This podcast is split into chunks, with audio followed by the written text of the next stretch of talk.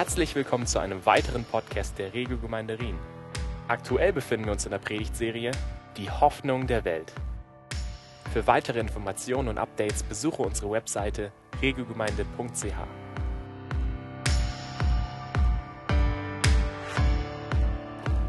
Was Gott zusammengefügt hat, soll der Mensch nicht scheiden. Nein, es geht heute nicht um das Thema Ehe und Scheidung. Ähm, kommen wir mal irgendwann später darauf zurück. Obwohl das natürlich der Zusammenhang ist, bei dem Jesus diese Aussage gemacht hat. Ich glaube aber, dass wir diese Aussage von Jesus auch auf eine andere Art von Ehe beziehen können nämlich der Einheit von zwei Komponenten, die Gott zusammengefügt hat, damit die Gemeinde der, die Hoffnung der Welt sein kann. Wovon rede ich? Ich rede von der Ehe von Wort und Geist. Der Ehe von Wort und Geist. Ich glaube, das ist etwas, was Gott in Ewigkeit zusammengefügt hat und was der Mensch nicht scheiden soll. Oder mit anderen Worten, Wahrheit und Kraft. Das wären andere Worte für dieses selbe, für dieses Ehepaar. Und das ist äh, Titel von dieser Preach heute. Ich möchte euch gern hineinnehmen, möchte, dass wir einfach ein Verständnis haben von dem, was die Bibel darüber sagt. Und ich möchte beginnen mit dieser ersten Aussage, was Gott zusammengefügt hat. Gordon Fee, ein äh, Theologe und der Kommentare schreibt, drückt es folgendermaßen aus. Die Botschaft des Evangeliums ist Wahrheit zusammen mit erfahrener Realität. Gott bestätigte seine Wahrhaftigkeit durch einen Beweis seiner eigenen Kraft durch den Dienst des Heiligen Geistes. Okay? Das ist gut zusammengefasst, wo er sagt, Wort und Geist gehören zusammen. Wahrheit und Power gehören zusammen. Der Kirchenvater Tertullian hat im dritten Jahrhundert ein anderes gutes Bild benutzt. Er hat gesagt, Wort und Tat sind im Grunde die beiden Hände, die Gott hat. Rechte und linke Hand. Wort und Tat gehören zusammen. Und wenn Gott etwas tut in dieser Welt, dann packt er mit diesen beiden äh, Dingen gemeinsam, immer gemeinsam an. Und vor Jahren hat mich diese Vision von Gemeinde gepackt. Das ist meine eine meiner Leidenschaften geworden, wenn ich an Gemeinde denke. Und jeder, der schon ein bisschen mich länger kennt oder der im Einführungskurs war, der hat das gehört. Diese, diese, diese beiden Komponenten, die zusammengehören, dass wir eine Gemeinde sein wollen, wo Wort und Geist zusammen betont wird. Und ich glaube, dass das nicht nur mein Steckenpferd ist, sondern dass das Gottes Herz widerspiegelt. Ansonsten wäre das ein bisschen egal. Also, ja, wollen wir, äh, aber Gott, es ist Gottes Herzensanliegen, dass Wort und Geist zusammenkommen. Ich glaube, dass diese Leidenschaft in mein Leben gepflanzt wurde, unter anderem äh, durch die New Frontiers Bewegung, die auch diese äh, Parallelen, diese beiden Komponenten immer wieder zusammen betont hat. Und hier eine Aussage von Terry Virgo aus seinem Buch, was ich euch herzlich empfehlen möchte. Das ist ganz gut, dass du nachfragst. Es kostet schlappe 5 Euro oder 5 Franken. Hey, überleg mal, eine Tasse Kaffee und dann sag weg damit. Wer das noch nicht hat, ähm, der kommt zwar in den Himmel, aber er steht ganz, ganz weit hinten. Nein, Scherz. Wer es noch nicht hat, bitte kauft euch ein Exemplar und lest es. Wir wollen das begleiten zu dieser Serie, die auch noch ein bisschen geht. Du hast also noch ein bisschen Zeit, das zu lesen. Keine Angst, wird nicht nächsten äh, Sonntag gleich vorbei sein, weil hier Terry sehr gut zusammenfasst. Diese Vorstellung, weil es uns hilft, wenn wir gemeinsam diese, dieses Vokabular auch teilen. Wer dieses Exemplar jetzt haben möchte, bitte Hand hoch. Also, jetzt zum Zitat von Terry. Wie sehr sehne ich mich nach einer Wiederentdeckung des wahren biblischen Christentums, wo der Apostel Paulus sowohl den Römerbrief schrieb, als auch die Toten auferweckte. Es sieht so aus, als ob tiefgreifende Theologie und große Zeichen und Wunder in Paulus Leben ausgezeichnet nebeneinander hergingen. I love it. Kannst du nachlesen auf Seite 44. ich weiß nicht, ob es die Seite ist. Auch ein ganzes Kapitel in seinem Buch über dieses, über Wort und Geist. Und ich persönlich teile diese Sehnsucht. Ich möchte auch, dass das wahre biblische Christentum, das Wort und Geist wieder zueinander kommen, dass das wieder diese Ehe bildet. Warum? Weil ich das in der ganzen Schrift entdecke, weil ich glaube, dass Gemeinde nur dann effektiv und auf lange Sicht gesund ist, wenn beides gemeinsam vorhanden ist und wenn es auch eine gewisse Balance gibt zwischen beidem. Und jetzt einige äh, Dinge aus, aus der Schrift, wo wir das wiederfinden. Einer der Emmaus-Jünger, hat über Jesus gesagt, dass er, dass Jesus dafür bekannt war, dass er mächtig war in was? In Werk und Wort. Findest du in Lukas 24. In Werk und Wort. Jesus sagte, meine Worte sind Geist und Leben. Das heißt, seine Worte waren nicht nur Informationen, sondern sie haben, sie haben eine Kraft enthalten. Sie waren voller Geist. Und gleichzeitig heißt es, das sagt Jesus über den Geist, den er senden wird. Der Geist ist der Geist der Wahrheit.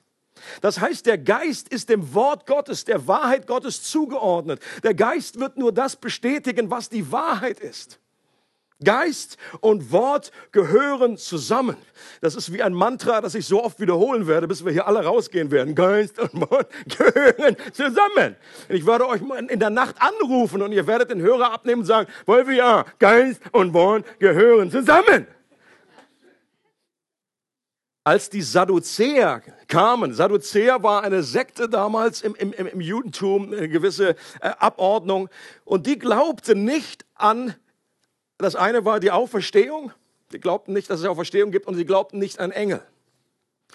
Unter, unter vielem anderen. Und dann haben sie irgendwie versucht, Jesus eine Falle zu stellen, haben sie irgendwie komische theoretische, äh, ab, völlig abstrusen Fall da gesagt, ah, bei uns ist einer, der hatte, der waren sieben Brüder und äh, äh, und dann war der erste Bruder war verheiratet und dann war der Bruder gestorben und es ist doch so im Gesetz, ne, Jesus, dass wenn der dann einfach der Bruder dann die Frau heiratet, dann gehört die dann zu ihm und so weiter. Ähm, jetzt sind aber irgendwie alle sieben sind dann irgendwie gestorben und in der Auferstehung, mit wem wird sie dann bitte verheiratet sein? Völlig abstrus. Jesus hat das aber doch durchschaut und hat sehr clever geantwortet und hat zu denen gesagt, und wir müssen uns auch wissen, Sadduzäer waren total stolz darauf, dass sie unglaubliche Theologen sind. Die haben die Schrift gekannt, meinten sie jedenfalls. Und was sagt Jesus zu denen? Er sagt, ihr irrt, ihr irrt euch, weil ihr weder die Schrift noch die Kraft Gottes kennt. Kannst dir vorstellen, was das für ein Hammer war. Ja? Er sagt also, Theologieprofessoren, ihr kennt die Schrift nicht. Und ihr kennt auch die Kraft Gottes nicht. Und dann sagt er auch noch irgendwie in der Auferstehung, da werden wir sein wie Engel und so weiter. Ihr habt keine Ahnung, wovon ihr redet. Und ihr wisst auch nicht, dass, dass Gott der Vater Abrahams, Isaac und Jakobs ist. Gott ist nicht ein Gott der Toten. Und damit hat er auch gesagt, es gibt eine Auferstehung. Aber was hier mein Punkt ist, wo Jesus sagt, offenbar geht es Jesus äh, darum, dass man Schrift und Kraft Gottes kennen sollte, um nicht in ähnliche Irrtümer zu geraten wie die Sadduzäer. Schrift kennen, das Wort uns die Kraft Gottes erleben und kennen, ist beides zentral und wichtig. Ein anderes Beispiel aus der Bibel, aus dem Neuen Testament, Matthäus 9, da wird der Dienst von Jesus zusammen, äh, zusammen, äh, ja, äh, einfach zusammengefasst, so, das war das Wort. Jesus zog durch alle Städte und Dörfer jener Gegend er lehrte in den Synagogen, verkündete die Botschaft vom Reich Gottes und heilte alle Kranken und Leidenden. Can you see Word and Spirit? Die, die verkündete Botschaft. Jesus hat gesagt, ey, er ist nicht nur gekommen, um die Kranken zu heilen. Er sagt an einer Stelle, ich bin, lass uns auch in die anderen Städte und Dörfer gehen. Ich muss das, die Botschaft, das Wort muss ich verkündigen, denn dazu bin ich gekommen. Aber Jesus hat eigentlich, jemand anders hat äh, gesagt, findest du auch in Terrys Buch, äh, jemand hat es so ausgedrückt, wenn du die Evangelien liest, dann ist es so, entweder kommt, kommt Jesus gerade von einer Heilung, oder er ist gerade an einer Heilung, oder er geht zu einer anderen Heilung. Also das sind die beiden Schwerpunkte den ganzen Evangelien. Du hast Wort, er verkündet das Reich Gottes und er bestätigt es mit Zeichen und Wundern. Was wir allerdings vermeiden sollten, ist, dass wir das Wirken des Geistes nur auf Zeichen und Wunder reduzieren weil das nur ein Teil, ein Ausschnitt von der ganzen Palette ist, von dem, was der Geist Gottes tut. Zeichen und Wunder ist nur ein Ausschnitt. Wenn wir nämlich das Wirken des Geistes nur auf Zeichen und Wunder reduzieren, dann schneidet zum Beispiel Johannes der Täufer nicht besonders gut ab. als irgendwie ein geisterfüllter Mensch. Denn es heißt in Johannes 10, dass Johannes keine Zeichen gewirkt hat. Das heißt für mich, wie viel hat der Zeichen getan? Zero. Aber gleichzeitig war Johannes der Täufer schon von Mutterleib an mit dem Heiligen Geist erfüllt. Und Jesus sagt über ihn, dass er der Größte war im alten Bund. Bisher, bis zur Zeit Jesu, gab es niemanden, der von einer Frau geboren wurde, sagt Jesus, der größer war als Johannes der Täufer. Also sag mir bitte nicht, dass er nicht vom Geist äh, geprägt war, dass das nicht ein Dienst war, der durch den Geist gewirkt war, aber er hat keine Zeichen getan. Und dennoch gehen Verkündigung der Botschaft und die Demonstration und Bestätigung der Botschaft im Normalfall zusammen.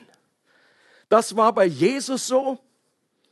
Das war bei den Aposteln so. Jesus sendet die zwölf Apostel aus und er sagt, geht hin, heilt die Kranken, treibt Dämonen aus, weckt die Toten auf. Dann schickt er später mal 70 los. Das waren nicht die zwölf Apostel, das war ein weiterer Kreis. Zu denen sagt er, heilt die Kranken, treibt Dämonen aus. Und die haben gesagt, okay, das machen wir, das versuchen wir. Dann kommen sie zurück und sagen, boah, das funktioniert ja wirklich. Das geht. Und Jesus sagt, ich freue mich mit euch. Und ich habe gesehen, wie der Satan vom Himmel gefallen ist. Ich, ist nicht ganz klar, auf was sich Jesus da bezieht, aber ich glaube, das bezieht sich eben genau auf das, was die Jünger dort gemacht haben. Denn jedes Mal, wenn sich das Reich Gottes ausbreitet, dann fällt der Satan ein Stück weit vom Himmel.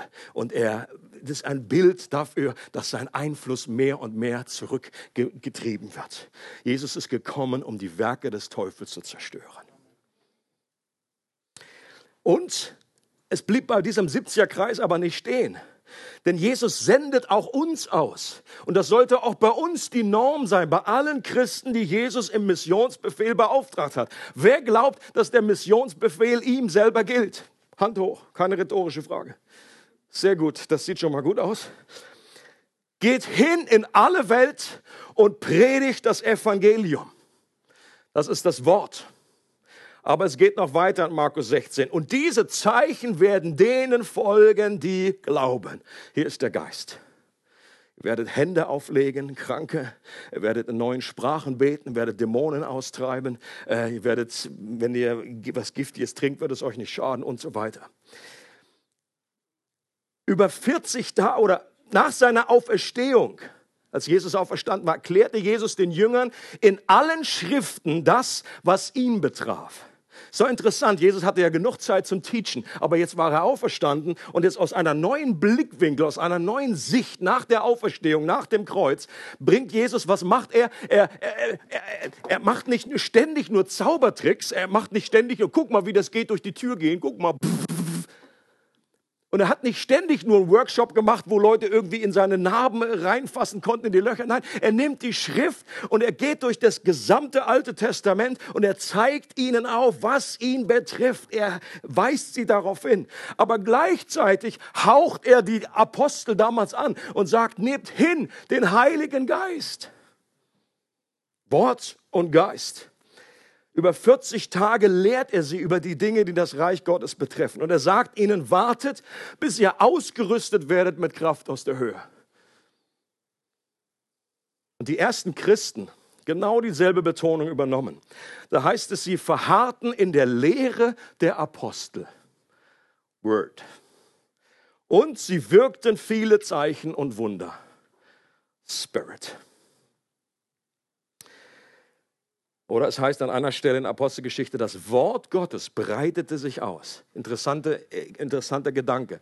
Äh, Lukas hätte schreiben können, irgendwie die Gemeinde wuchs oder äh, Mitgliederzahl ist angewachsen. Nein, er sagt, das Wort Gottes breitete sich aus damals. Das heißt, der Einfluss dieser Botschaft breitete sich aus. Und was sich aber auch ausbreitete, war eben diese Kraft und die Dynamik des Heiligen Geistes. Denn anders wäre es gar nicht gegangen. Jesus sagte deswegen extra, wartet, bis ihr ausgerüstet werdet mit dieser Kraft aus der Höhe. Das gehört immer zusammen. Und wie kommt ein Mensch zum Glauben? Die Bibel sagt einer, einerseits, dass das Wort Gottes wie ein Same ist, der in unser Herz fällt und den Glauben weckt und wir ein neues Herz bekommen. Gleichzeitig sagt Jesus in Johannes 3, dass es der Heilige Geist ist, der diese Wiedergeburt Gebot. Ja, was denn nun? Ja, Beides. Es ist Word and Spirit. Wir müssen uns nicht entscheiden zwischen dem einen oder dem anderen. Und in einer Bibelstelle kommt das auch sehr gut zum Ausdruck, Apostelgeschichte 4. Da betet die, die ersten Christen beten gemeinsam. Warum? Weil ihnen verboten wurde, das Wort weiterzugeben. Sie durften nicht mehr, ihnen wurde es verboten, aber sie haben gesagt, no, wir müssen Gott mehr gehorchen als den Menschen. Und dann sagen sie folgendes, sie beten, höre nun, Herr, wie sie uns drohen und hilf uns als deinen Dienern furchtlos und unerschrocken dein Wort zu verkündigen. Und dann heißt es, erweise deine Macht Kraft, Power und lass durch den Namen deines heiligen Dieners Jesu Kranke geheilt werden und Wunder und außergewöhnliche Dinge geschehen. Nachdem sie in dieser Weise gebetet hatten, bebte die Erde an dem Ort, an dem sie versammelt waren. Sie wurden alle mit dem Heiligen Geist erfüllt und verkündeten die Botschaft Gottes weiterhin frei und unerschrocken. Ich hoffe, ich kann euch überzeugen, dass Wort und Geist zusammengehören. Die ganze Schrift ist voll davon. Jetzt kommen wir aber zum zweiten Teil von dieser Aussage. Was Gott zusammengefügt hat, das soll der Mensch nicht scheiden. Wenn man sich etwas in der Kirchengeschichte umsieht, wenn man etwas sich damit befasst und guckt, was ist in der Vergangenheit gelaufen oder auch bis, bis heute äh, in, der, in der Gegenwart, dann stellt man fest, es fällt einem auf, dass es nicht einfach zu sein scheint, die gesunde Balance zwischen Wort und Geist aufrechtzuerhalten in Gemeinden oder in ganzen Bewegungen. Dass sich eine Seite meist zum Nachteil der anderen durchgesetzt hat eine Seite auf Kosten der anderen betont wurde und dass es immer wieder vorkam, dass das, was Gott zusammengefügt hatte, von Menschen geschieden wurde. R.T. Kendall ist ein äh, amerikanischer Pastor, der lange Zeit in London in der berühmten Westminster Chapel gedient hat, war der Nachfahre von Dr. Lloyd Jones. Für alle, die Theologie leben, lieben, die Preacher sind, das ist der, das ist der Papst, das ist der Prediger, Fürst. Und, äh, und er hat schon Wort und Geist betont. Artie Kendall war genauso in diesem, äh, wenn ihr diese Filme gesehen habt, hier Holy Spirit oder äh, Holy Ghost oder wie heißen sie, äh, auch er, Artie Kendall, ist einer derjenigen, der, der immer wieder auftaucht. Und auch in diesem Film sagt er Folgendes, er bringt einen guten Gedanken. Er sagt, dass bei einer normalen Scheidung die Kinder oft nur bei einem der beiden Elternteile bleiben. Okay? Das ist traurige Wahrheit. Jemand lässt sich scheiden und die Kinder gehen zum Papa oder zur Mama. Und ähnlich sagt Artie, ist es nach einer Scheidung von Wort und Geist dazu gekommen, dass sich Gemeinden und ganze Bewegungen oft nur zu einem Elternteil hin orientiert haben. Es gibt dann Wortgemeinden, die den starken Schwerpunkt darauf setzen, und es gibt Geistgemeinden. Okay? Can you follow? Und in einer Wortgemeinde, was ist denen wichtig? Denen ist wichtig, dass die gesunde Lehre rüberkommt. Die reine, gesunde Lehre. Theologie steht ganz hoch im Kurs. Die Kenntnis der Bibel und der Predigt wird eine hohe Priorität gegeben. Die Frage ist an dich und mich, was ist an dieser Betonung falsch? Die Antwort, gar nichts. Problematisch wird es immer dann nur, wenn diese Betonung auf Kosten der Geistbetonung geschieht. Wenn man etwas verächtlich und belächelt auf die sentimentalen Schwärmer herabschaut, die etwas mit dem Geist erleben. Ja, und das gibt es leider. Habe ich schon öfter erlebt, dass Leute dann einfach irgendwie, ach, diese Schwärmer, die sind so emotional und die hören Stimmen. Helmut Schmidt, der Altkanzler, hat gesagt, wer Stimmen hört, der gehört eingewiesen. Und so denken die auch. Denken, ja, das ist doch alle komische, diese, diese Worte äh, der Erkenntnis und so weiter. Das ist alles äh, sehr, sehr verdächtig. Aber wenn wir nur die richtigen Dogmen im Kopf ansammeln, ohne die Kraft des Heiligen Geistes, dann kann diese Art von Nachfolge sehr verkopft, sehr verstaubt, sehr kraftlos und leblos werden, weil der Geist allein lebendig macht und der Buchstabe tötet. Amen. Oder so sei es nicht. Dass wir eine Form der Frömmigkeit haben, so wird es ausgedrückt im Timotheusbrief, aber deren Kraft verleugnen. Das ist möglich. Du kannst eine Gemeinde, das ist nur so eine Vorlesung, Saal, hat Mike Glieden auch schön ausgeführt, als er letztes Mal gepreacht hat. Dann ist es nur so irgendwie ähm, ein Studienzimmer oder du bist einfach nur so eine Universität, es werden nur nette, interessante Informationen vermittelt, aber es ist keine Power da. Und im schlimmsten Fall kommt dann der Geist nur noch im Glaubensbekenntnis vor und man landet in der Irrlehre, aus meiner Sicht eine Irrlehre, dass Zeichen und Wunder, Heilung und Geistesgaben mit den Aposteln ausgestorben sind. Das ist immer noch eine Lehre, die in vielen Gemeinden heutzutage, gerade im amerikanischen Bereich, äh, en vogue ist. Der sogenannte Cessationism, dass einfach das aufgehört hat, das Übernatürliche. Weil man hatte ja dann, als das Vollkommene kam, es wird gesagt, dass das Wort Gottes, dann hat das Übernatürliche aufgehört, ist mit den Aposteln wie der Dodo ausgestorben. Dodo ist so ein Vogel. Den kennt ihr nicht, weil er ist ausgestorben. Ich habe den noch erlebt. Ich habe den letzten erwischt, genau. Das sind Wortgemeinden. Okay, ich überzeichne bewusst, das ist mir völlig klar, dass niemand 100 Prozent und jemand sagt, ja, aber Geist haben wir auch irgendwie, aber sind die Schwerpunkte.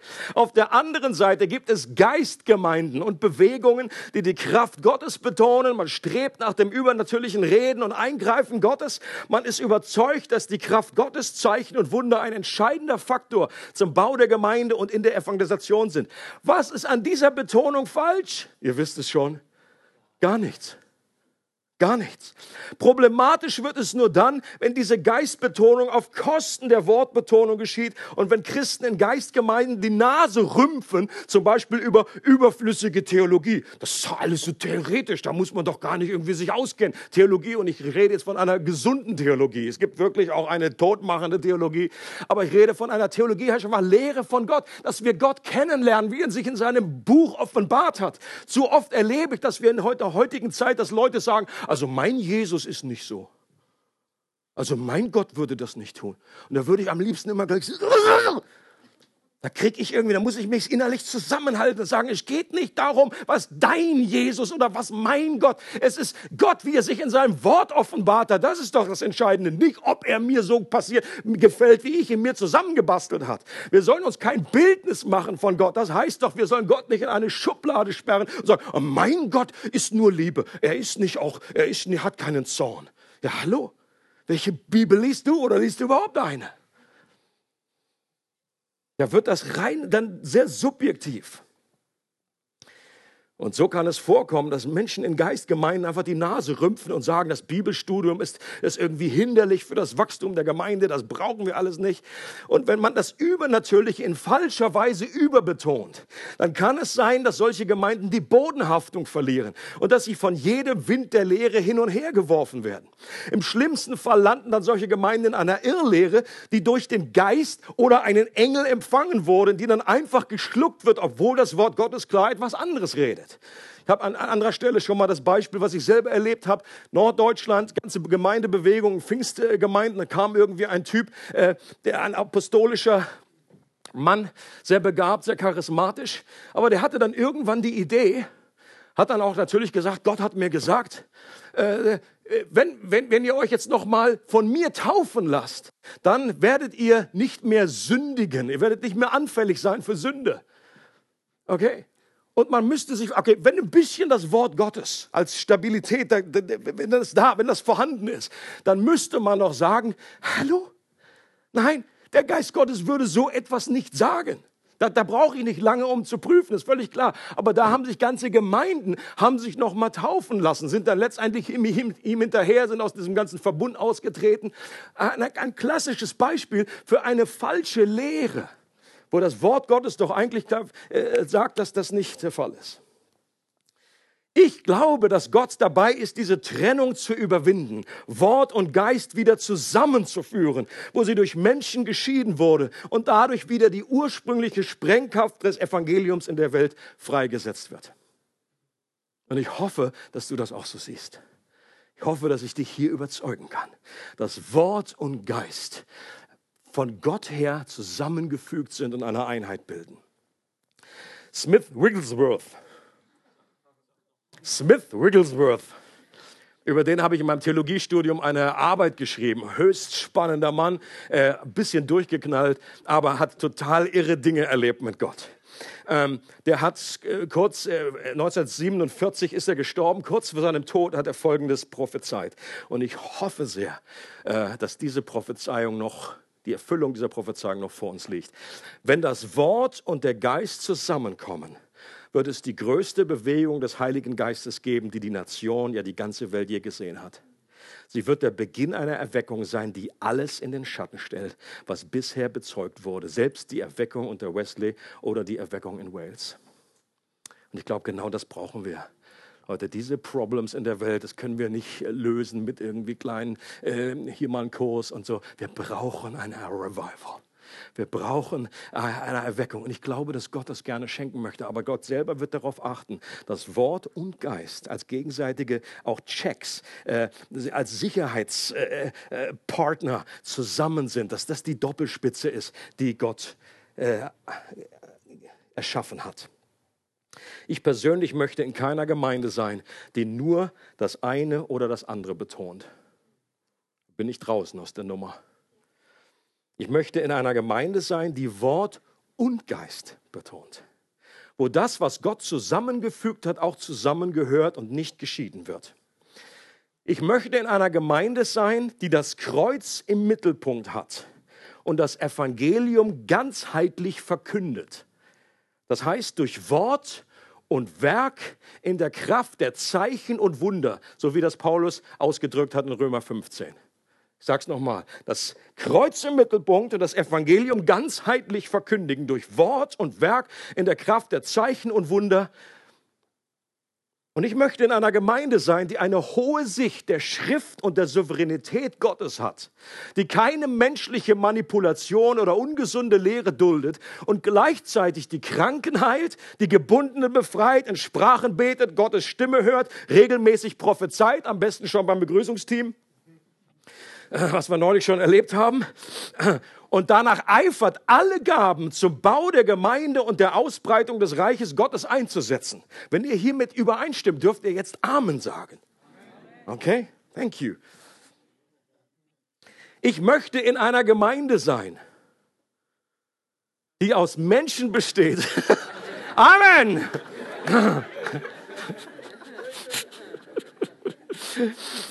Ich möchte in einer Gemeinde sein, die aus Menschen besteht, die sowohl im Wort Gottes gegründet sind, als auch in der Dynamik und Fülle des Heiligen Geistes leben. Ich möchte in einer Gemeinde leben, die in der, Theolo in der theologische Offenbarung über Gottes Herrlichkeit genauso geschätzt wird wie die verändernde, befreiende Kraft des Geistes, der das Reich Gottes erfahrbar macht. Ich möchte in einer Gemeinde sein, bei, ihr seid gut. Ich möchte in einer Gemeinde sein, bei der Gaben des Geistes und die Früchte des Geistes zugleich betont werden und nicht gegeneinander ausgespielt werden. Ich möchte in einer Gemeinde sein, die den Geist nicht löscht und Weissagung nicht verachtet, aber gleichzeitig alles anhand des Wortes Gottes prüft und das Gute festhält. Seht ihr hier auch die Betonung? Genialerweise, Paulus sagt, bitte verachtet Prophetie nicht, äh, löscht den Geist nicht aus unter keinen Umständen. Gebt dem Freiraum, aber gleichzeitig sagt er, okay, das Wort Gottes ist hier, um alles zu überprüfen. Seid nicht naiv, glaubt nicht jeden Quatsch. Nur weil jemand sagt, nee, der Herr hat gesprochen, das heißt noch lange nichts. Hat Gott im Wort gesprochen, es ist in Übereinstimmung, der Geist ist der Geist der Wahrheit. Er wird niemals etwas, was klar gegen die Schrift sagt, wird er niemals sagen.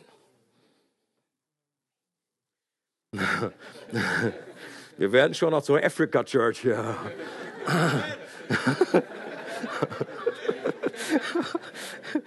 Switzerland shall be saved. Ich möchte in einer Gemeinde sein, die dem Geist absolute Freiheit gewährt, so zu wirken, wie es ihm gefällt. Und dabei gleichzeitig einen weisen Umgang anstrebt, so wie Paulus das bei den Korinthern zum Wohle der gesamten Gemeinde getan hat. Okay? Auch das gehört zusammen. Auch das gehört zusammen. Leute, Paulus schreibt an die Korinther, er sagt am Anfang, er sagt, ich bin so froh, dass ihr so reich beschenkt worden seid. Und er sagt, ich, ich bitte strebt, eifert nach den Geistesgaben, ihr könnt alle prophezeien. Und gleichzeitig sagt er aber, bringt auch eine Korrektiv hinein, ohne den Geist zu dämpfen. Er sagt zum Beispiel, wenn ihr zusammenkommt und dann zwei Stunden lang nur alle gemeinsam in Sprachen betet, dann bringt das nicht viel. Das erbaut dich zwar selber, aber kannst du auch zu Hause bleiben und einfach in Sprachen beten. Aber wenn du zusammenkommst, dann soll man etwas verstehen. Es geht auch um eine Botschaft, es geht um ein Wort. Wenn kein Ausleger da ist, dann bitte, dann macht es einfach nur mit Auslegung, sonst, sonst schweigt. Das ist ein Korrektiv, das ist ein weiser Umgang, ohne dass der Geist hier gedämpft wird. Ich möchte in einer Gemeinde sein, die so von einer Kultur der Gnade und Wertschätzung geprägt ist, dass man auf diesem gemeinsamen Weg keine Angst vor Fehlern haben muss und stattdessen sich gegenseitig anfeuert und ermutigt. Und wisst ihr was? Ich bin in einer solchen Gemeinde.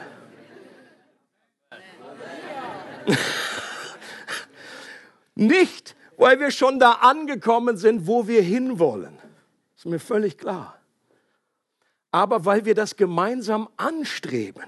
Weil wir schon mal gemeinsam wissen, auch von unserer Theologie und dem, was wir verstehen, was wir gemeinsam wollen, dass dieses, das die Vorbilder, was uns gemeinsam antreibt im Moment.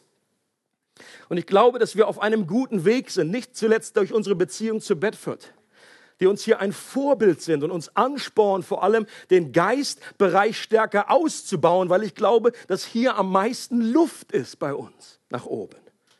Okay? Ich glaube, was das Wort angeht und das Teaching und die Lehre, ich glaube, dass solche komischen Lehren in unserer Gemeinde nicht so schnell Fuß fassen würden. Wenn jemand kommt und sagt, hey, wir, alle, wir lassen uns alle noch mal taufen auf Wolfis Namen und dann wird es keine Versuchung mehr in dein Leben geben. Du wirst absolut sündenfrei sein. Du wirst sagen, Alter, such dir ein neues Hobby. Was bist du für einer? Ja, schicken wir gleich irgendwie mit dem Besen aus dem... Das wird ganz schnell geprüft. Aber was den Geistbereich angeht, was das praktische Erleben, deswegen freue ich mich, das mehr und mehr zu erleben in unseren Gottesdiensten. Und was Bedford angeht, ihr Beispiel ermutigt mich, Schritte zu gehen, für die Kranken zu beten. Er ermutigt mich auch ihre, ihre Historie, dass sie selber erlebt haben. Hey, da gab es eine Zeit, wo, wo ganz wenig passiert ist. Und Simon gebetet hat für Kranke, nothing, nichts passiert. Es war eher die Ausnahme, dass jemand geheilt wurde. Heute ist es eher die Ausnahme, dass keiner geheilt wird. Okay? Dass sich das verändern kann, wenn das bei denen so geht. Gott, äh, bei Gott gibt es kein Ansehen der Person. Wenn Gott das in der Gemeinde wirken kann, dann kann er das auch bei uns tun. Amen. Und sie ermutigen mich auch, mit Gott zu rechnen, dass es normal wird, dass in unseren Gottesdiensten Menschen zum Glauben kommen. Dass das normal wird. Dass wir natürlich übernatürlich werden. Deswegen freue ich mich auch auf das Wochenende, was kommt. Weil wir da, wenn du noch nicht dabei bist, ich glaube, es gibt noch ein paar Plätze, äh, Last Minutes, sich anzumelden, das wird eine starke Zeit. Auf einem guten Weg befinden wir uns auch, glaube ich, wegen der Streamabende weil wir an diesen Abenden genau diese Dinge mehr lernen und praktisch erleben wollen. Dass es normal wird, dass wir alle Gaben haben. Wir alle, jeder von uns hat eine Gabe, sagt Paulus. Und wenn wir die einbringen, wenn wir mutig sind, wenn wir das zum Tisch bringen, was wir mitbekommen haben, dann ist das wichtig. Was du hast, hat in dem Abend niemand anders. Ja, es sollen nicht nur drei, vier Leute sein, die sich da irgendwie, äh, die, die da weiter wachsen, sondern Gott möchte, dass wir alle dort mit hineingenommen werden. Dass Gott jeden von uns gebrauchen möchte, um den Nächsten ein Segen zu sein. Dass wir uns für Schritt für Schritt von einer himmlischen Kultur der Ermutigung und Wertschätzung prägen lassen. Uns darin einüben, das Gold im anderen zu sehen, wie das äh, Lidi und Raffi so klasse gebracht haben. Dass wir die Suppe schätzen und nicht das Haar in der Suppe sehen.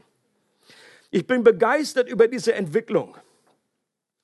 Werden wir dabei Fehler machen? Na klar. Aber ich glaube, das ist kein Problem, solange wir ein demütiges und korrigierbares Herz behalten. Ich glaube, es war Bonhoeffer, der gesagt hat, den größten Fehler, den wir begehen können, ist nichts zu tun aus Angst, Fehler zu machen. Das ist der größte Fehler.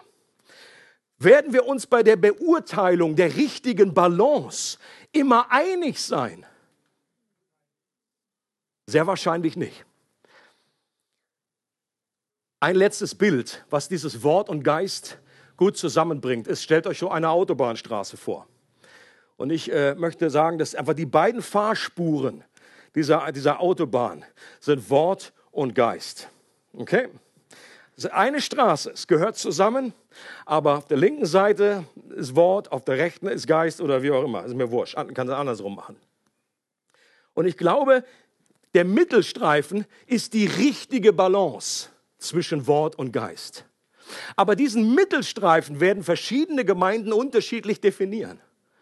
Hängt davon ab, wo, wo sie herkommen, was ihre Theologie ist, was ihre Vergangenheit, was ihr Erlebnis ist. Und ich glaube, dass es mit Aufgabe einer Leiterschaft einer Gemeinde ist, diesen Mittelstreifen irgendwie zu, zu definieren und zu sagen, hier ordnen wir uns ein. Und auch zu wissen, es gibt kein 100% richtig oder falsch.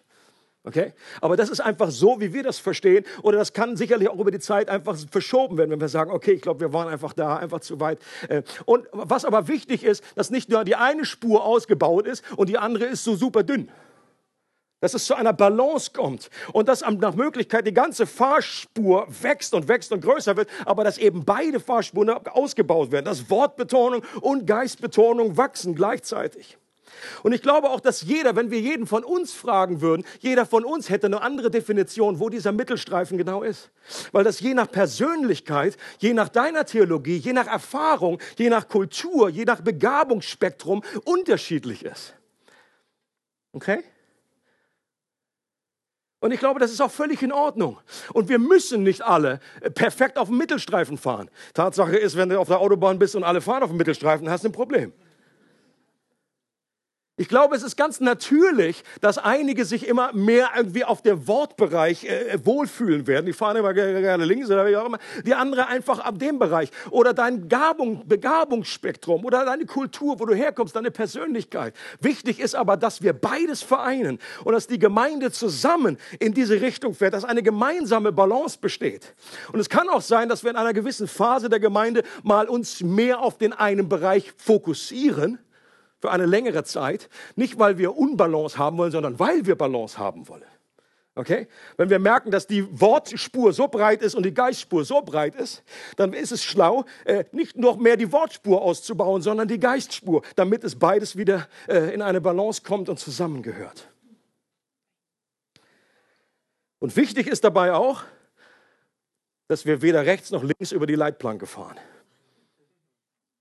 Und ich glaube, diese Leitplanken sind gesetzt vom Worte Gottes. Wir können auf der einen Seite vom Deich rollen, wir können auf der anderen Seite vom Deich rollen. Wir können über die Leitplanken landen irgendwo in einer Irrlehre und wir können auf dieser Seite raus, sondern wir wollen auf dieser Spur bleiben. Wird uns der Widersacher, der Widersacher Gottes speziell anfechten und Knüppel in den Weg legen, je mehr wir Wort und Geist, Geist vereinen, je mehr wir dem Geist Raum geben in unserer Mitte? Yes. Ich möchte uns jetzt schon mal darauf vorbereiten und sagen, sei nicht überrascht, lasst uns nicht überrascht sein. Wenn wir das wirklich umsetzen wollen und sagen, Gott, wir möchten einfach hier äh, Fortschritte machen und wir möchten, dass deine Kraft äh, sich ausfaltet, dann wird es jemandem nicht gefallen. Und er wird aktiv daran arbeiten, uns zu verwirren. Er wird darin aktiv daran arbeiten, dass irgendwelche Beziehungen irgendwie äh, Schaden leiden, dass es in Streitigkeiten, Zwistigkeiten kommt, dass Dinge verdreht werden, dass wir Dinge nicht richtig verstehen. Und lass uns darauf gewappnet, lass uns gewappnet sein, lass uns vorbereitet sein für diesen Fall. Und gleichzeitig bin ich äh, der Überzeugung, dass es der einzig gangbare und richtige Weg nach vorne ist, weil die Gemeinde dann am effektivsten die Hoffnung der Welt ist, wenn Wort und Geist zusammen eine Einheit bilden. Amen. Wir hoffen, du hattest viel Freude beim Zuhören. Für weitere Informationen und Updates besuche unsere Webseite regelgemeinde.ch.